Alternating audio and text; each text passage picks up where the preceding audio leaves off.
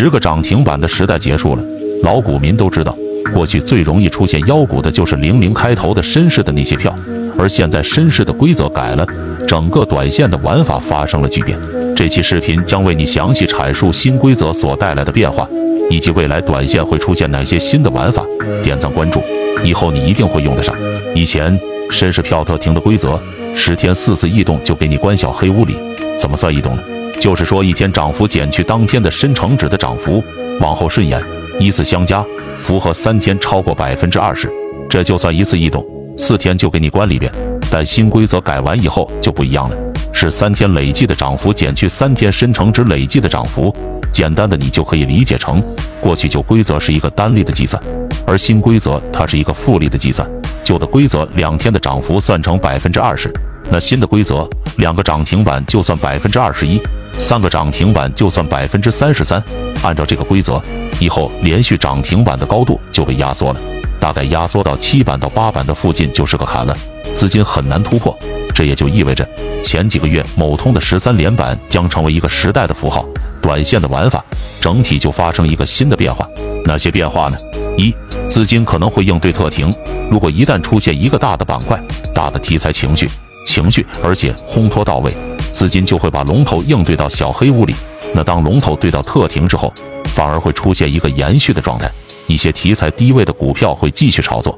二，资金有可能会回避特停，妖股走一个二波，因为一次进黑屋出来就是五天，这个时间确实有点长，变数人很多，所以控盘的资金很有可能压制股价，用来避开特停。那么到七板八板主动砸盘，横盘之后再走二波，再走三波。这种玩法未来会增加很多，其实这反而是一个好事。原先一个题材可能炒到十五天就炒完了，而现在炒到七天八天，相当于摁一个暂停键，就相当于本身情绪应该很亢奋，直接就给摁住了。这时候是龙就得盘着，是虎就得卧着。山中无老虎，猴子称大王。在龙头调整的过程当中，小弟们就反应过来，原来这个题材还有空间，原先可能没走出来。这个时候，它有反复做、反复低吸的可能，其实无形之中就增加了炒作的空间。三，资金有可能向科创板、创业板去转移，百分之二十的涨幅实在是太小。既然六零零开头的它有重点的监控，零零开头的它有空间的压制，但创业板的玩法，它的规则没有变，所以资金会绕开这个监管，做主力最小的地方。那这里在新的玩法没有成熟之前。创业板依然是短线赚快钱的地方。四，资金会更加抱团，龙头股开始走趋势。当玩法变了之后，资金会卡着监管这个空间去压制每天的股价。这种控制呈现出来的玩法就是不涨停，涨不停，就沿着五日线持续的往上走。以前是机构抱团，现在游资也不得不抱团了。